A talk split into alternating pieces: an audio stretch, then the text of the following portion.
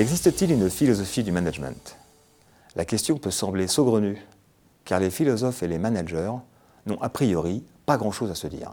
En effet, les managers sont réputés être des hommes et des femmes d'action, toujours pressés, parlant souvent anglais, alors que les philosophes prennent leur temps et réfléchissent parfois en français, mais le plus souvent en grec ancien ou en allemand. Il ne reste pas moins que les managers et les philosophes ont beaucoup de choses à se dire car la nature des problèmes, des relations interpersonnelles et de la vie en général n'ont pas fondamentalement changé depuis Platon et Aristote, même si leur contexte n'est plus le même. Par exemple, la question platonicienne fondamentale Qu'est-ce que la justice est toujours d'actualité.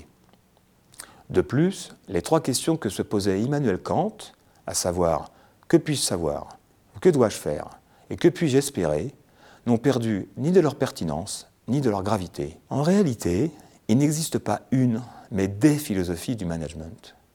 En effet, aucune philosophie connue à ce jour ne propose un ensemble complet et cohérent de réponses à toutes les questions que la vie en société nous pose. Les traditions philosophiques existantes mettent chacune l'accent sur un aspect différent de l'existence humaine, et chacune propose des éclairages différents. Il en va de même lorsqu'on les applique aux problèmes du management. Ceux-ci peuvent être interprétés de manière différente suivant la perspective que l'on adopte.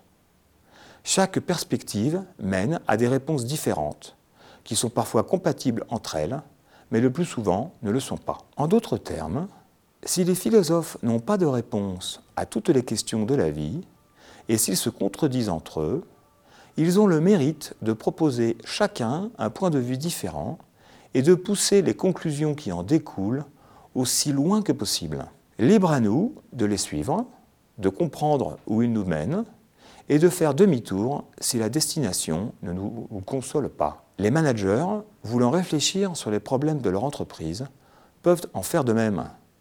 C'est-à-dire qu'ils peuvent adopter tour à tour chacune des traditions philosophiques existantes en apprécier ses mérites, essayer d'en déceler ses faiblesses, pour finalement n'en garder que le plus convaincant. Au rayon des grandes traditions philosophiques occidentales, je recommande particulièrement aux managers l'héroïsme ancien, pour son accent sur la performance, le romantisme, pour son culte de la volonté et de l'innovation, et enfin l'existentialisme, pour sa passion pour la liberté et la responsabilité individuelle. Il ne faut pas craindre d'essayer chacune de ces traditions, même si elles se contredisent.